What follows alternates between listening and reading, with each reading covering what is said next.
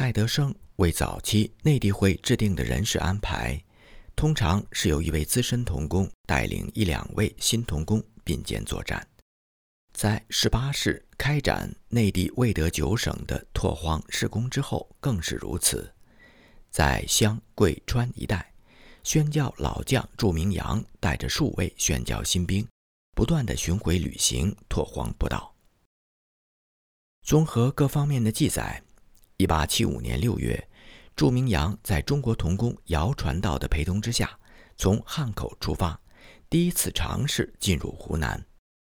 他们在岳州府遭到当地地方官的刁难和驱逐。一年半之后，也就是一八七七年元旦的第二天，祝教士带着八子成前往贵州，于二月二十号到达贵阳。三月二号，祝教士一个人单独返程。三月二十九号，平安回到武昌的家中。然后，花国香和于爱德两位宣教新人，又于同年五月初结伴从武昌出发，经过湖南和贵州去广西，一路沿途布道。本文特别整理了祝明阳和花国香两个人的旅行日记，以享读者。祝明阳布道旅行日记。我们于一月二十五号抵达湖南省中部的陈州府，这封信就是在这里写的。我们步行穿城而过，在城门口不到的时候，出售了福音书籍和小册子。我相信陈州现任的地方官，也就是两年前在越州驱逐过我们的那一位。一月二十六号，我们经过了一个筑有城墙的小县城，名叫芦溪县。由此再走十英里，我们就到达了壮观的马嘴岩溶洞。沿河一侧的悬崖峭壁，在突兀的岩石下安置着一些木箱，绝非人手可及。据说许多年前，有人从悬崖的顶上垂下大约四五十英尺长的粗棉布绳，攀援而下。可是还没有等到他打开箱柜，头顶便响起一声炸雷。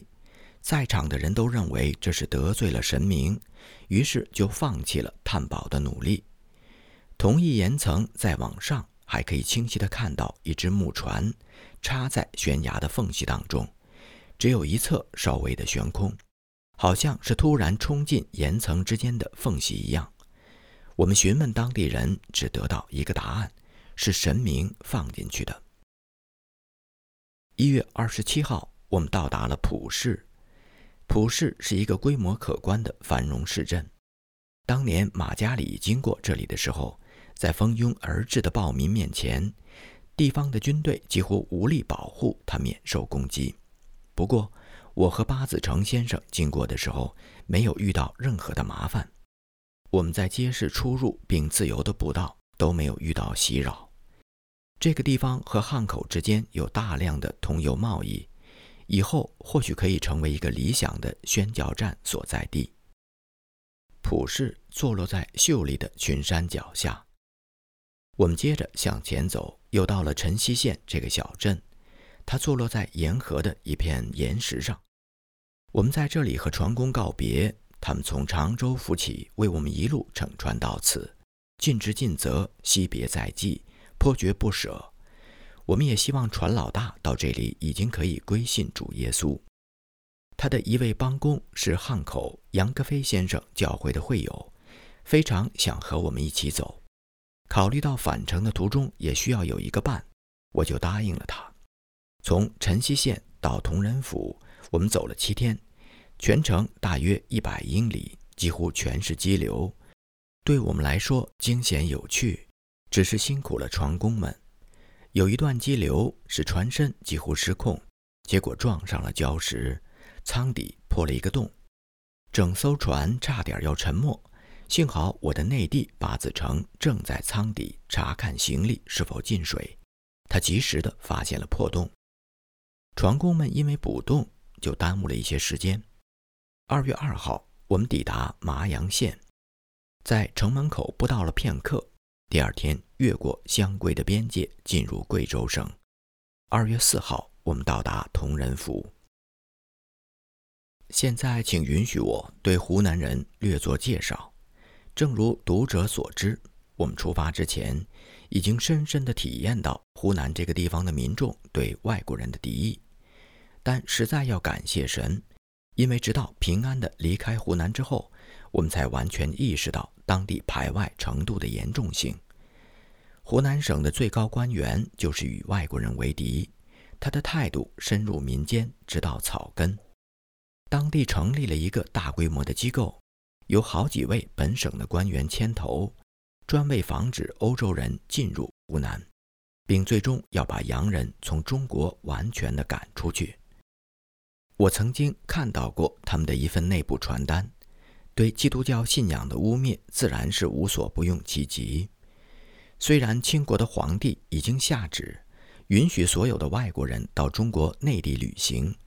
并且命令官府尽保护之责，在全国各地的市镇张贴了告示。可是这张黄榜在湖南境内却从来没有被见到过。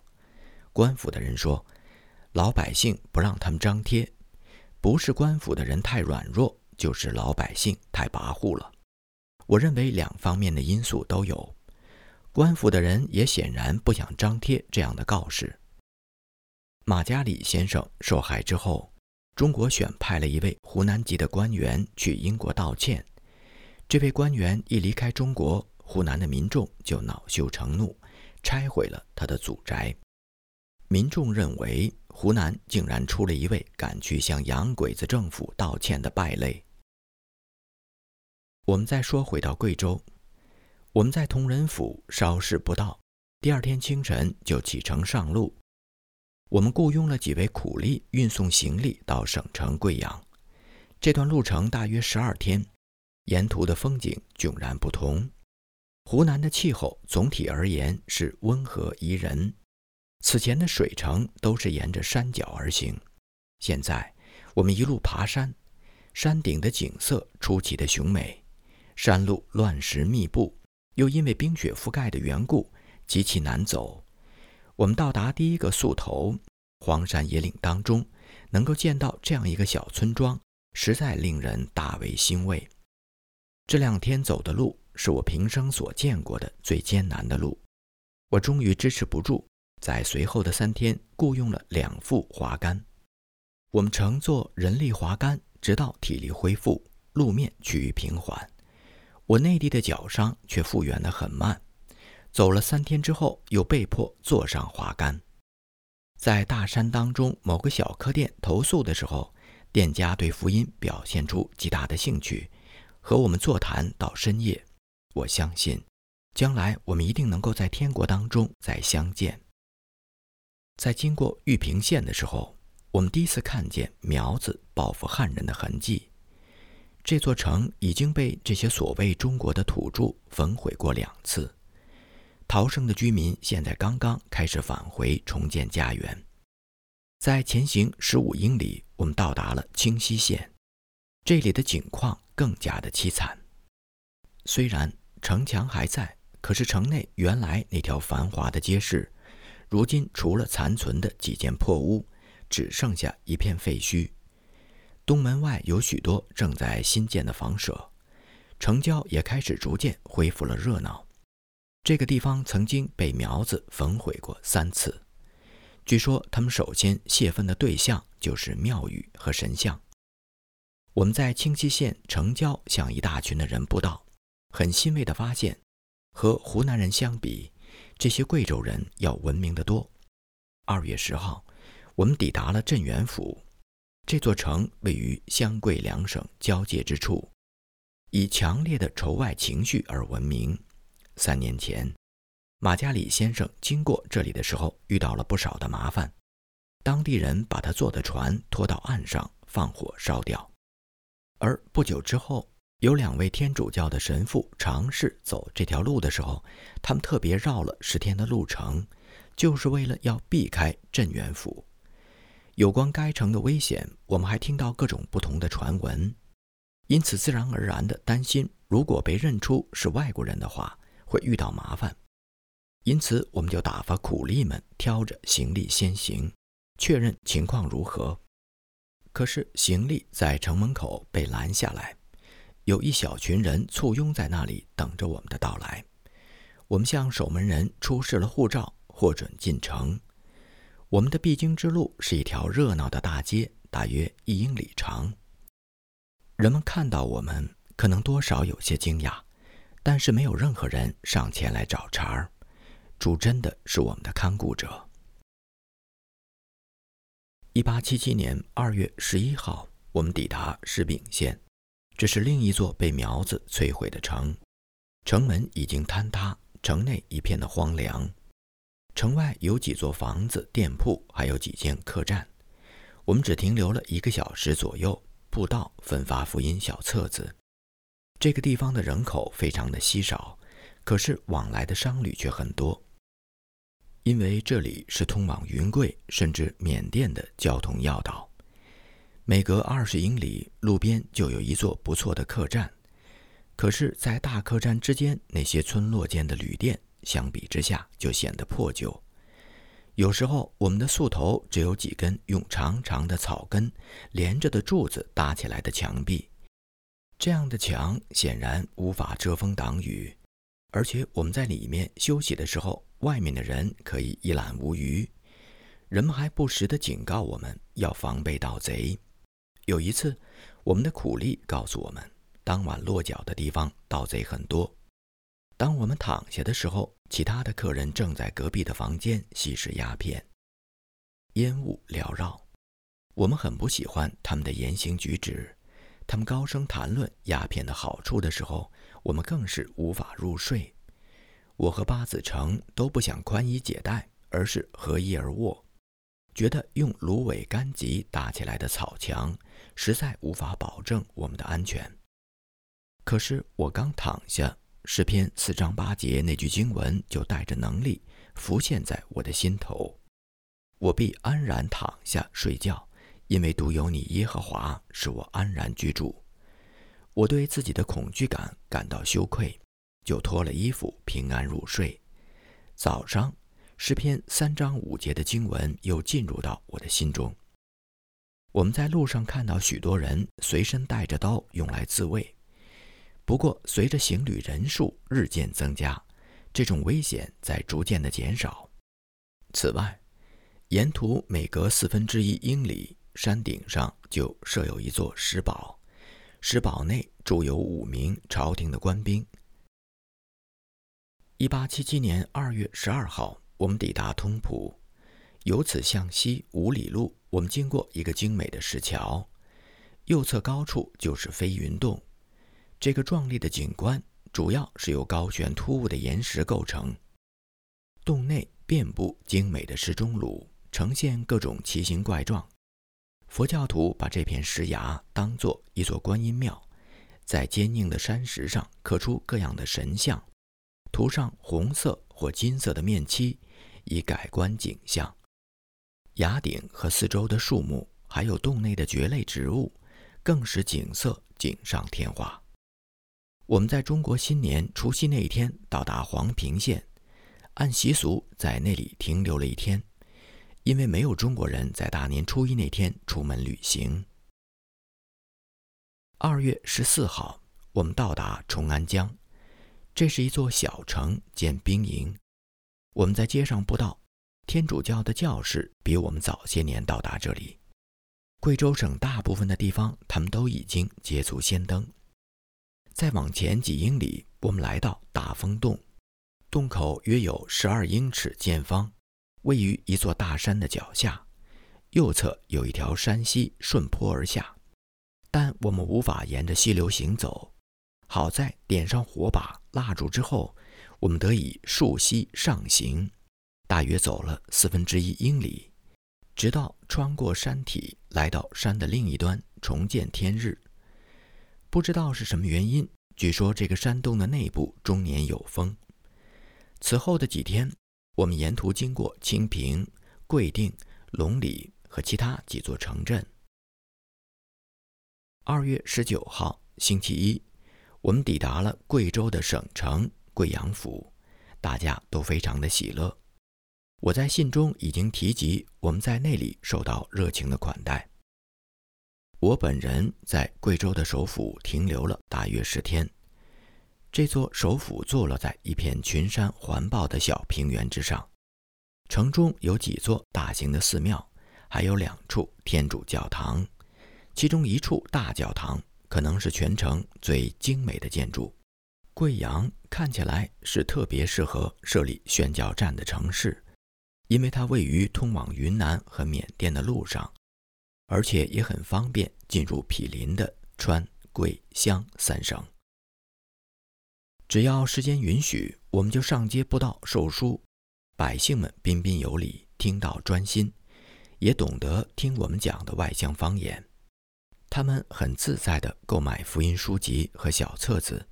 有一次，一个小时之内就卖出了一百多本书册，当然价格也标得低廉。我们的读者是否会为这些散播的福音种子热切祷告？正如为接待我们的中国家庭八子城教士，我们的助手饶尚达先生热切带祷，求神大大祝福呢？他们都是永生真神和独一基督的救恩在这城中的见证。我们的仇敌不在少数，可是神胜过了这一切。三月二号，热情的主人为我们预备了一顿丰盛的早餐，有海参、鱼翅、燕窝、烧鸭，以及中式筵席的各种地道的菜色。饭后，我向诸位朋友道别，八子成先生和其他几位陪我出城，行至城外四英里处的商关。苦力们在这里吃了早餐。分手之际，我们花了几分钟祷告。我心中既喜乐又伤感。伤感是因为不知道何时才能重逢；喜乐则是因为主如此的兴旺我们，在贵州首府这座异教的大城当中，为我们预备了落脚之处。只有主晓得，该城当中这个微小的开端，将如何在他慈爱的春光和圣灵的雨露之下成长。现在和我同行的是前文当中提到那位信主的船工。此前他定义离船跟随我，现在他既是我的旅伴，也是我的仆人。第一天的旅途终日下雨，晚上我们在一间茅屋投宿。有人费了很大的功夫，用一堆潮湿的柴草生火，可是火没有升起来，反而把我们的房间弄得烟雾腾腾。除了门和侧墙上的一个洞，烟气无路可出。我们第三天经过的地方，我觉得是这次旅途当中风景最秀丽的一段。这里有两行郁郁葱葱的山岭，叫做大峰关和小峰关。山岭中间是一条山谷。当天和此后的两天，我们经过了大片现在还没有人耕种的沃土。土地原来的主人在上一次苗汉战争当中，不是逃亡，就是已经罹难了。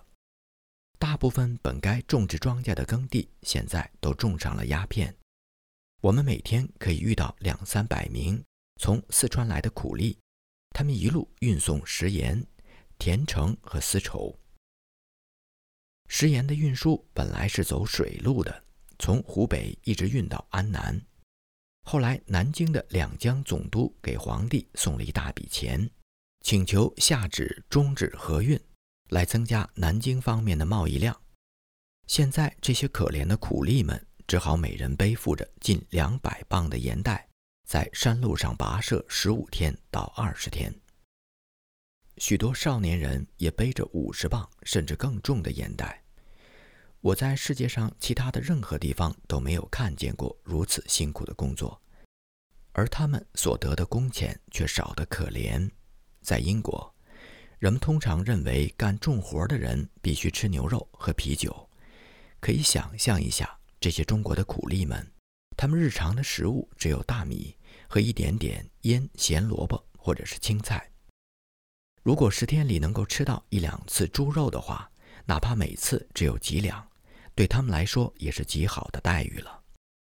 他们中间有些人在陡峭的山路上走着走着就晕倒了。在他们生命的最后时刻，有谁照顾过他们？有谁对他们说过安慰的话吗？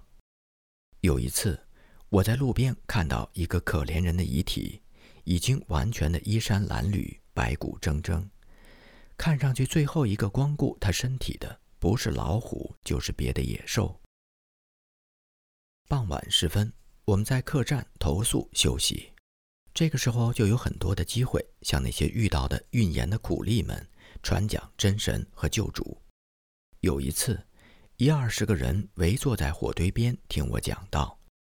他们和外国人说话的时候都很羞怯，无论我讲什么，他们一般都不会回应。直到后来，我看到有个十岁左右的小男孩，我连续他挑运食盐做苦工的辛苦，就给了他几个铜钱买糖果。这样一来，在场的这些苦力们终于敞开了耳朵和心扉，专心聆听这古老的福音。三月五号，我们渡过了乌江，这条江景色秀丽。我们中途靠岸，在一个村子歇脚吃点心。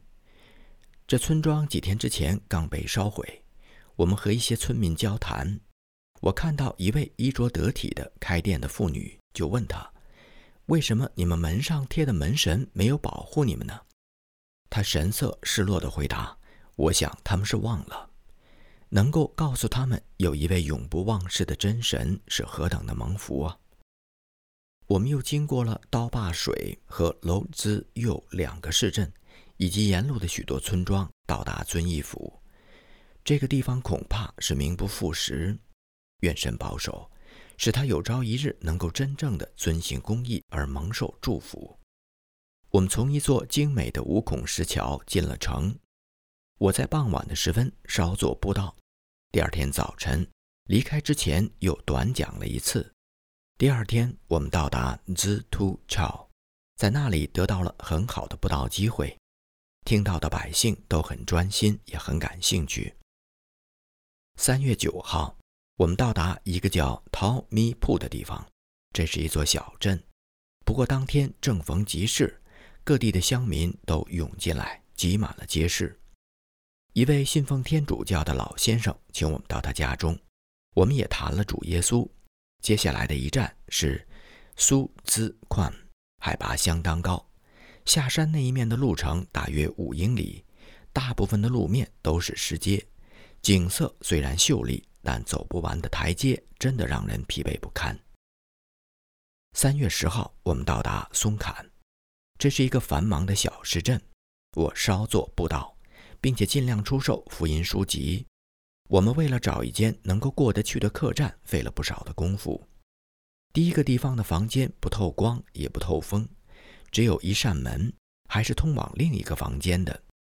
第二间，也就是我们后来入住的那一间，光线很好。可是太通风了，因为屋顶只覆盖了一部分，如果下起雨来，就会被淋得无法安眠。第二天的清晨，我和仆人坐上一条敞篷船，沿松坎河下到石皮塘，约四十英里的水程，一路都是激流，两岸山岩雄伟，秀丽异常。第二天，我们登上了玉皇顶，我雇了一匹小马。骑着它行过最陡峭的一段山路，因为这里的海拔相当高。下山的时候，我看到一棵伸出路面的树，树皮上打了许多结节，树枝上挂着不少的草鞋，树根前还有一大堆的香灰。很显然，人们把这棵树当作神明敬拜，因为树的四围插满了红杆，每个杆子上面都是心愿得偿的标志。人们不去敬拜造物主，反而去敬拜被造之物，真是何其愚昧！当地人大都很穷，工资微薄。有一个十六岁的小男孩背着我仆人的铺盖和我的毯子走了十英里路，只要了三十文钱，还不到三个半便士。我实在不知道他们靠这样的进账是怎么存活下来的。他们不常有钱买大米。所以只能吃玉米干，比大米便宜，还不需要配菜。龙看过后几英里处，我们看到路边有一个大石碑，约八英尺，上面用大字刻着一些通俗的中国俗语。我尝试着翻译了一些，上面写道：“人恶心惧天不惧，人善人欺天不欺，行事顺天，言事由衷。愿苍天常降善人，愿世人常常行善。善有善报，恶有恶报，不是不报，时候未到。这就是他们的一些箴言。但愿我们也能让你们看到他们的一些善行。我们又经过了几个村镇，我们在三月十四号来到繁忙的都市。也就是四川的重庆，感谢神的保守，我们从贵州到此，全程大约三百英里的路程都很平安。我们在重庆雇了一条小船回宜昌，一路都很平安，一直走到福桥以下十英里的地方，进入一个叫新池槽的村子。大约早上八点，船工停船去买吃的，我也上岸传福音。当天刚好是集市日，街上又很拥挤。我向众人布道的时候，又卖出了许多的书，没有受到任何的干扰，平安的回到了船上。船刚要离岸的时候，一个人带着我刚刚卖出去的书过来，说他们不能要这个书，因为这书是天主教的。我告诉他们，我们不是天主教，而是耶稣教。当地人对基督教的称呼就是耶稣教。不过，我还是把书钱退还给他，他不再说什么，就走了。我们顺流而下，刚行过两英里，后面有一条船尾随而来，船上有两三个人叫我们回去，我拒绝了。他们当中有一个人手握钢刀，说：“你们是传天主教的，我们一定要除掉你们。”我们跟他理论，又把我们的护照和政府准许外国人自由旅行的公告给他看。这个时候，又有一条船开了过来，船上有十几个人，大多手持刀枪和长矛。他们说：“我们若不回去，他们就要动武，还不时的鸣枪威吓我们。”他们承诺说：“如果我们跟他们回去见他们的头人，让他们的人知道我们是谁，就会释放我们，损失也能够得到补偿。”我权衡良久，看来抵抗毫无用处。只能相信他们的承诺，跟他们回去。于是，他们当中有人跳上了我们的船，其中一个人还握着出鞘的刀守在我身边，显然是怕我逃走。还有两三个人守在我的身前，手中握着枪和各式的武器。我们的船工逆流而上，大约一个小时。这一个小时对我来说是如此的漫长。最后，我们返回到。那个发音叫新吃曹的村子，岸上已经挤满了人，等着要看我这个被活捉的洋人俘虏。我身边那个人频频摩挲着他的刀刃，不时地把刀挥舞一下。他一边和同伙窃窃私语，一边用恶毒的眼神看着我。我们的船被拴在岸边一块石头上，等了大约两个小时，头人并没有出现。我们也问不出他们究竟想要干什么，我们开始担心，只能对他们的意图做最坏的打算。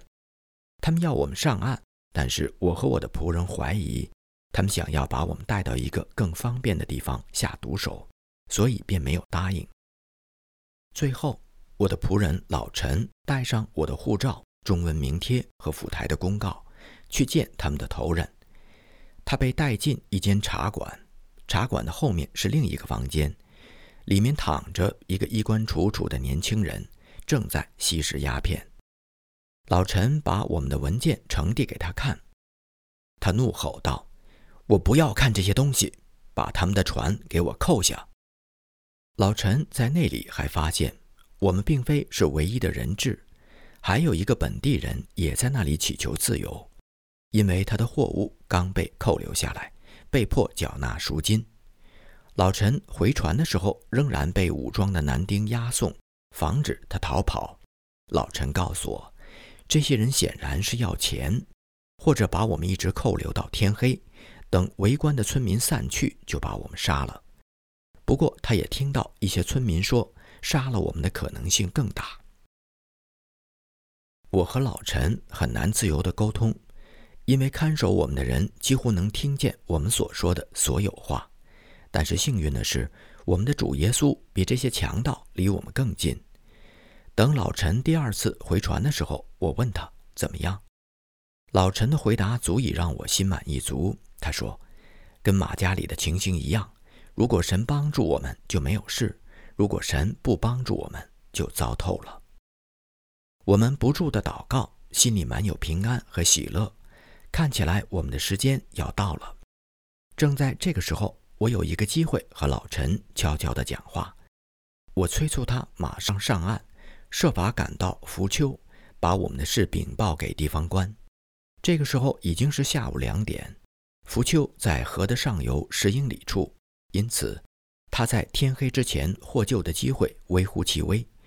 老陈不想去，但是我力劝他，就算没有办法及时赶回来救我，我被杀了，至少他还能知道凶手是谁。老陈走了，我孤身一个人。又并非是孤身一人，因为有主与我同在。老陈刚走不久，我就看见他被那伙武装的男丁押送回来，我自然很失望。读者可以想象我的心情。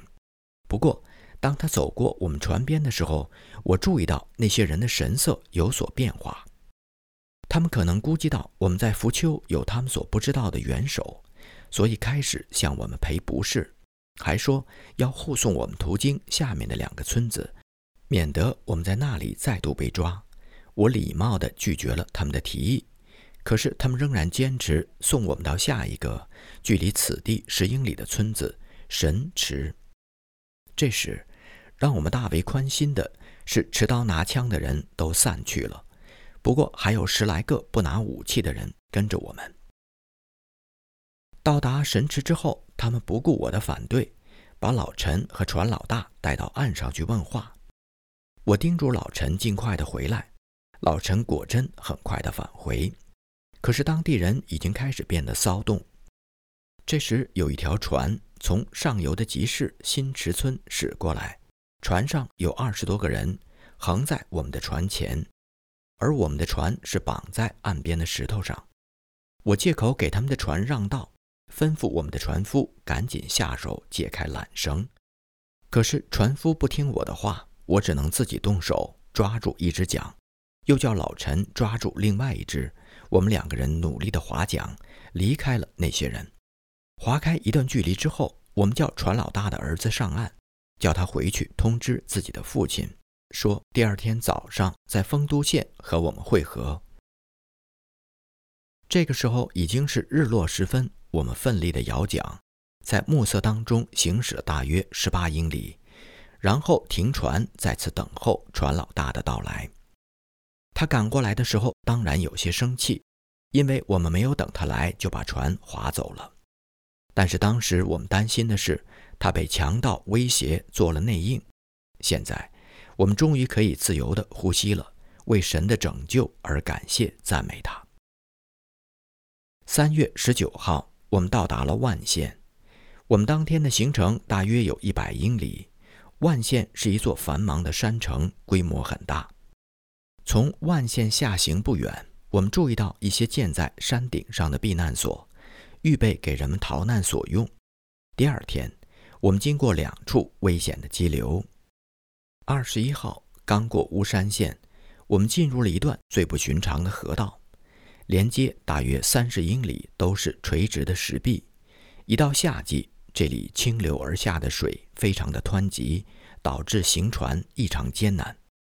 我们在这里遇到强劲的逆风，把岩石上的沙子吹进了船里，让人无法睁开眼睛。第二天晚上下了一场大雨，雨水从单薄的船顶棚漏进了船舱，打湿了我的铺盖和衣服。这个时候，船工们都已经入睡，没有做任何的防护措施，也就只能听凭船只顺流而下，自然让情形变得更加糟糕。三月二十三号，我们到达宜昌，进城之后，我希望能够找到贾美人和李戈尔两位教士，却发现他们都已经离开了此地，连他们住的房子也差点全被拆毁。在宜昌的街道上布道之后，我又从海关职员那里打听到此前发生的骚乱。我们又雇了一条小船前往沙市，从那里又雇了一条船到武昌，路上遇到了一些麻烦，可是我们所信仰的那位又真又活的神，他垂听了我们的祷告，使我们多次脱离凶恶，平安抵达。连那些不信的船工们也不止一次地对我说：“你们的神的确是位真神。”一八七七年三月二十九号，星期四，我终于又看到了我亲爱的家人。这时，心中的喜乐是何等的大！我们一起赞美神，因他的慈爱和看顾。我们用了将近三个月的时间，平安地行过了两千多英里的路程。现在，我更有理由对我的神说：“认识你名的人要倚靠你。”花国香步道旅行日记。一八七七年五月三号，从武昌去常德府旅程的第一段是水路，我们雇了一条船。这个时候，我已经同其他的宣教士弟兄姐妹建立起深厚的友谊，特别是在近期举行的会议期间，真的让人难舍难分。可是，一想到他们会为我们带祷，就又欢欣鼓舞起来。五月四号，今天风大浪高，船工唯恐轻舟下水会有闪失，所以我们终日都留在船上。主既然应许会引导我们，所以虽然在人看来是单言，却也许是神在为我们清除障碍。我们实在需要学习主如何使用拦阻来成就他的功。一直等到第二天下午五点，我们的船才启程。在水道上遇到了好几条由笨重的传动装置操控的大木排，上面还建有房屋。五月八号中午时分，我们经过一座隐藏在低矮山脉里的城镇嘉鱼县，据说当地人饱经水患之灾。我们又往下行了一段，上岸派发了一些福音小册子，并和几群人交谈了一阵儿。五月九号，今天经过了几处鱼塘，鱼苗被养在大网子里，网子漂浮在水面上。等鱼长到一定大小之后，就会拿来做赌注。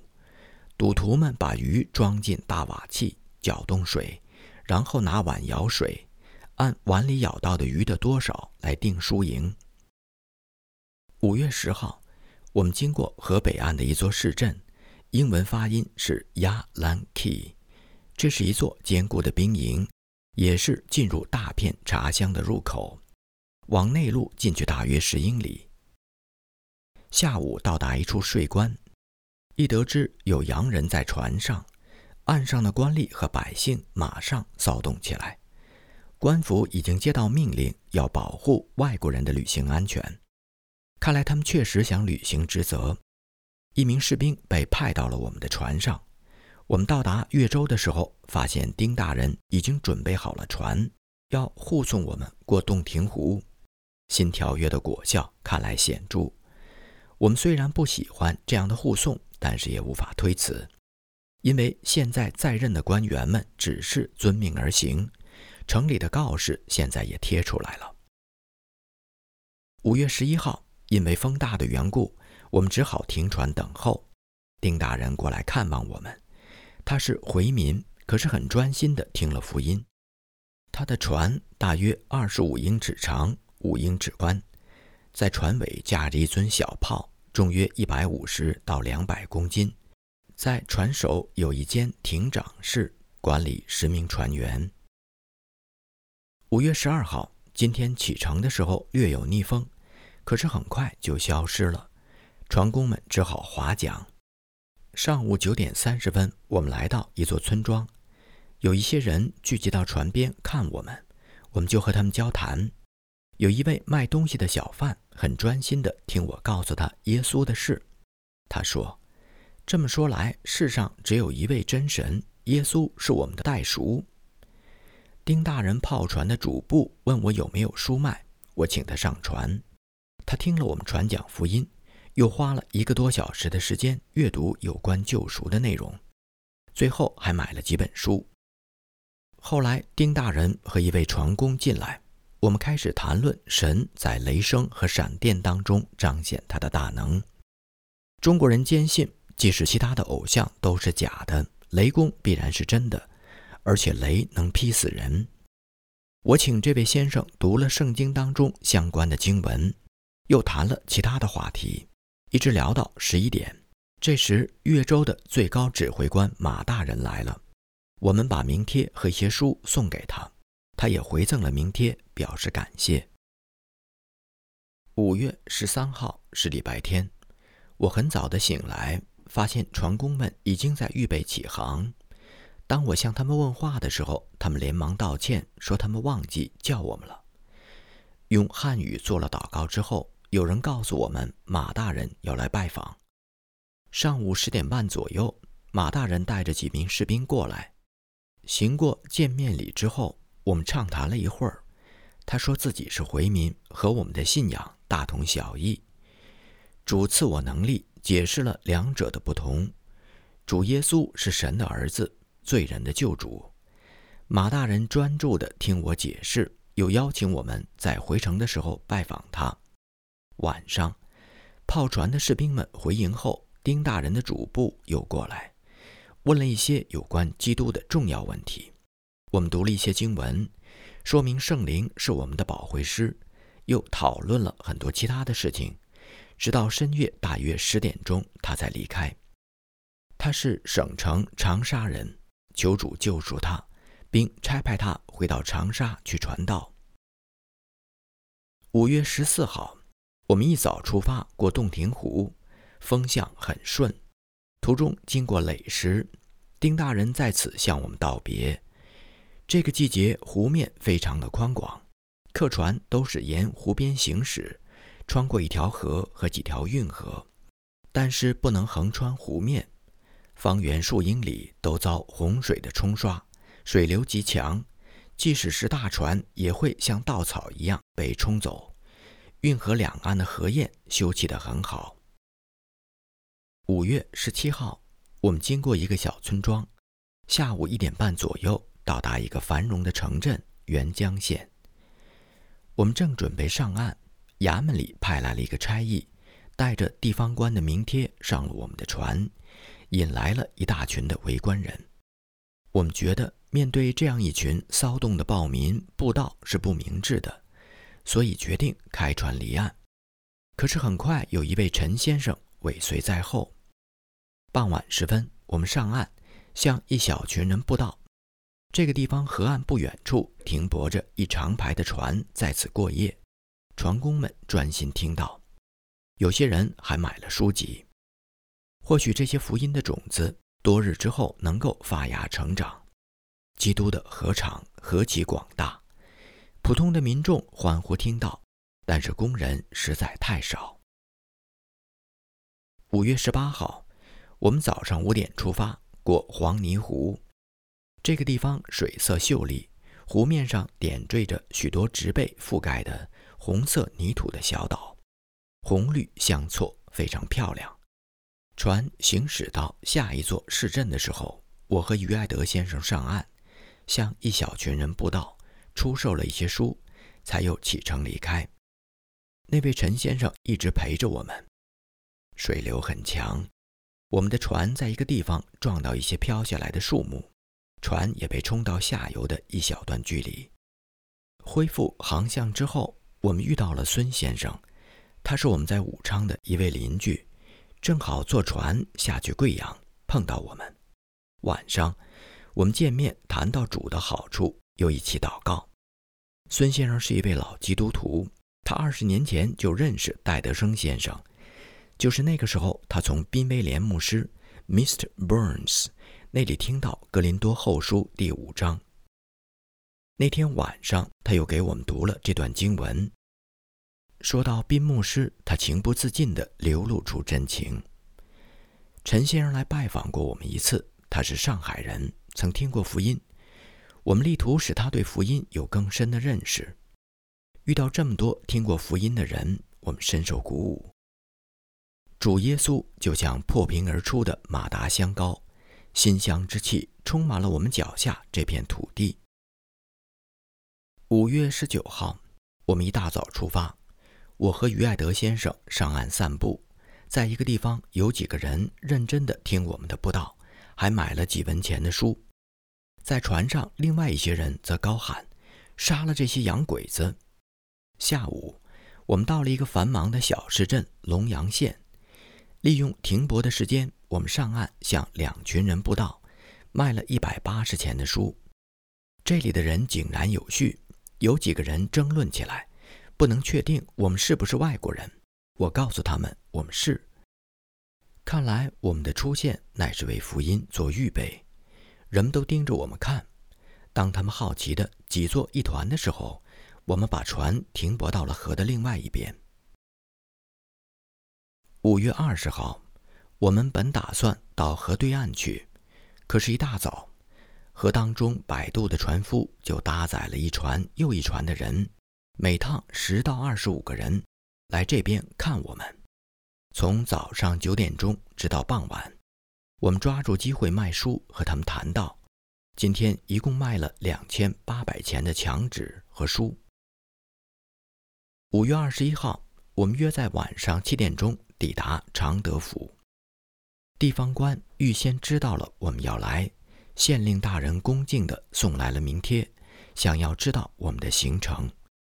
一路以来，主都保守我们的平安，必须打交道的官员对我们都是彬彬有礼，所遇到的百姓也都是温文尔雅。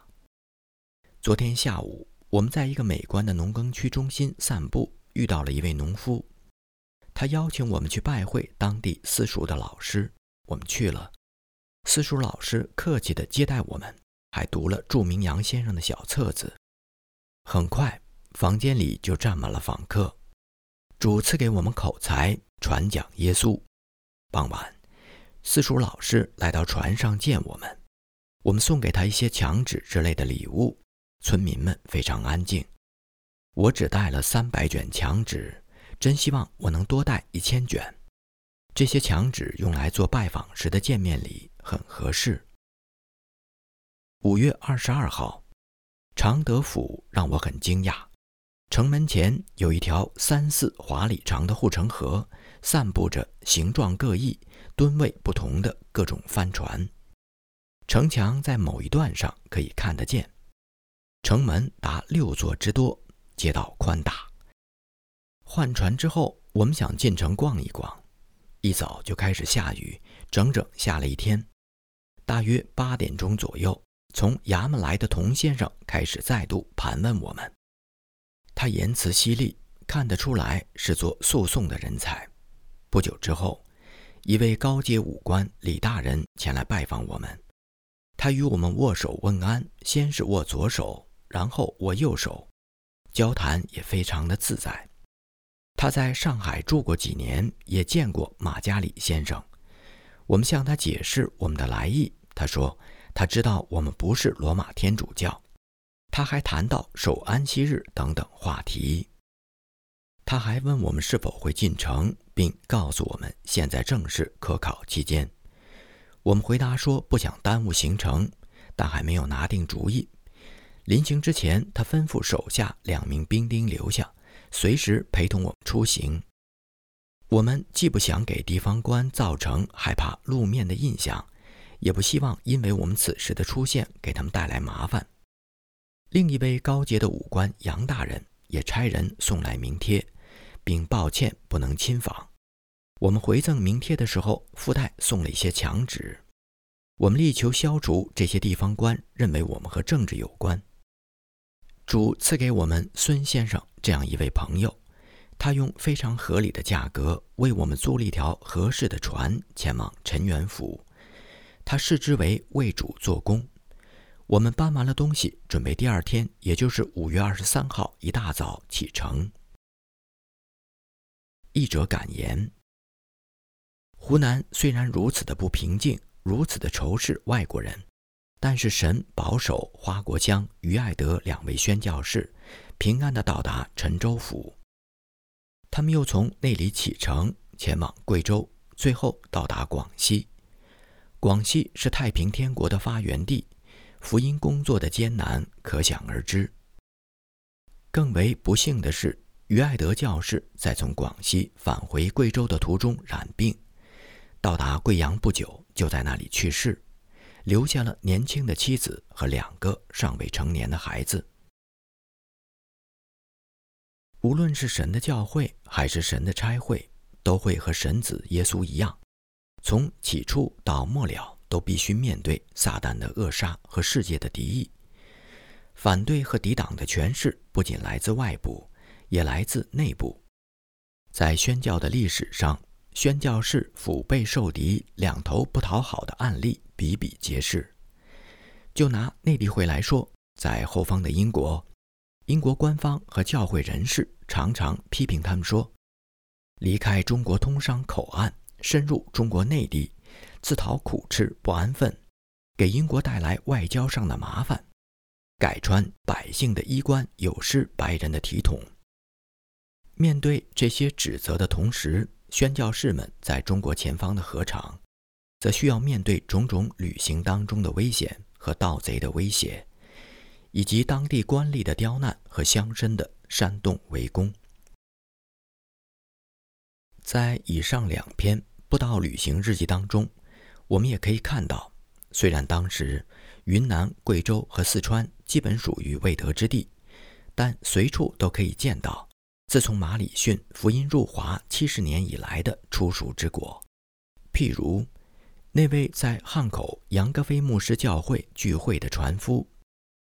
那位受益于宾威廉牧师巡回布道的孙先生，那位在上海接触过福音的陈先生，以及陪同宣教士出行的饶传道和老陈。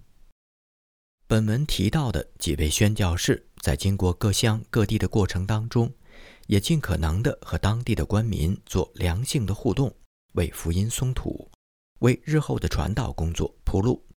而那些没有留下全名的中国信徒的模糊身影，在接下来的数十年教会历史当中，将会越加的清晰。